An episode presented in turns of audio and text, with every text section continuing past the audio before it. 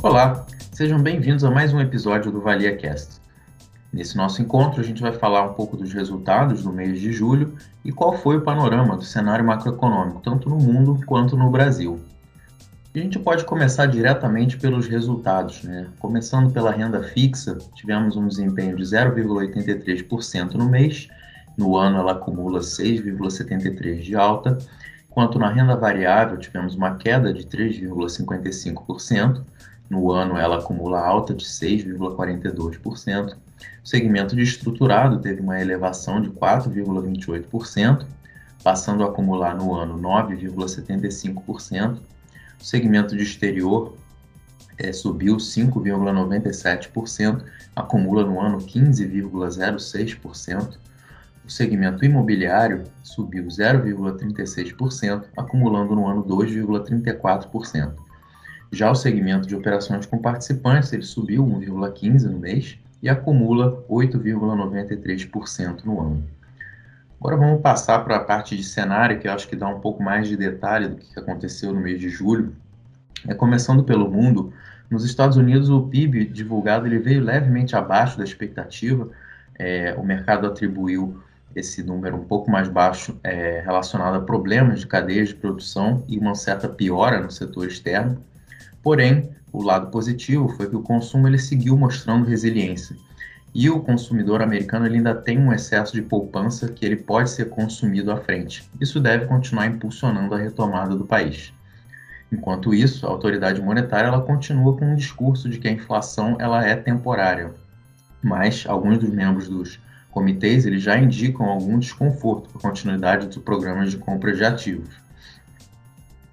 Passando à zona do euro, as bolsas ganharam força após o resultado do PIB do Reino Unido, que avançou 4,8% na passagem do primeiro para o segundo trimestre. Esse número ele veio em linha com o esperado, mas ele gera um certo otimismo. Já na Alemanha, o índice de preço ao consumidor ele avançou 0,9% na passagem de junho para julho, e agora ele, ele registra uma alta de 3,8% na comparação de ano contra ano.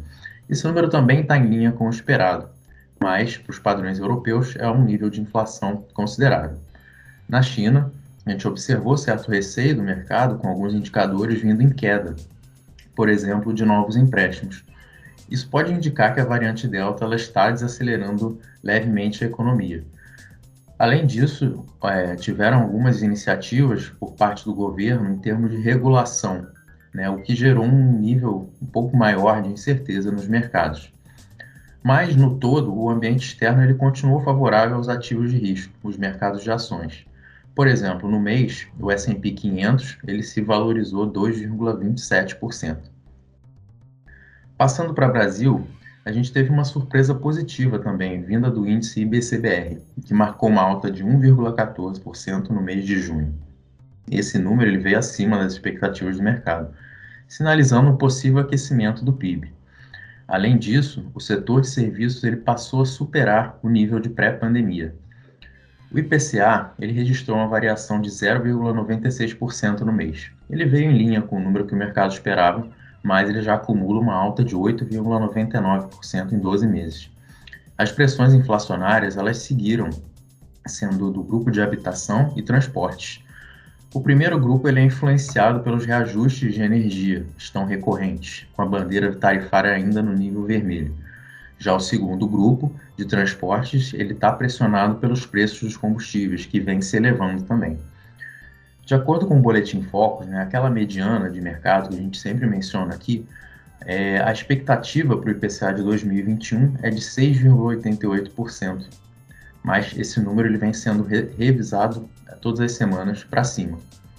O Banco Central, após o movimento de elevação da Selic, ele destacou em seu comunicado um certo tom de preocupação no que tange a inflação. Ela está mais persistente, mais disseminada e reitera a perspectiva de elevação da Selic para um nível acima do neutro. É, segundo o mesmo Boletim Focus, a expectativa para a Selic é de 7,25 ao final de 2021 e as estimativas para o PIB elas ficaram em 5,3% estáveis. Aliado a essa comunicação um pouco mais dura né, do Banco Central, um ambiente político ainda conturbado, os índices acionários no Brasil registraram perdas. é, perdas razoáveis no mês. Por exemplo, o índice Ibovespa ele fechou em queda de 3,94% ao mês. Era isso que tínhamos para esse episódio, pessoal. Aguardo vocês no próximo. Um abraço.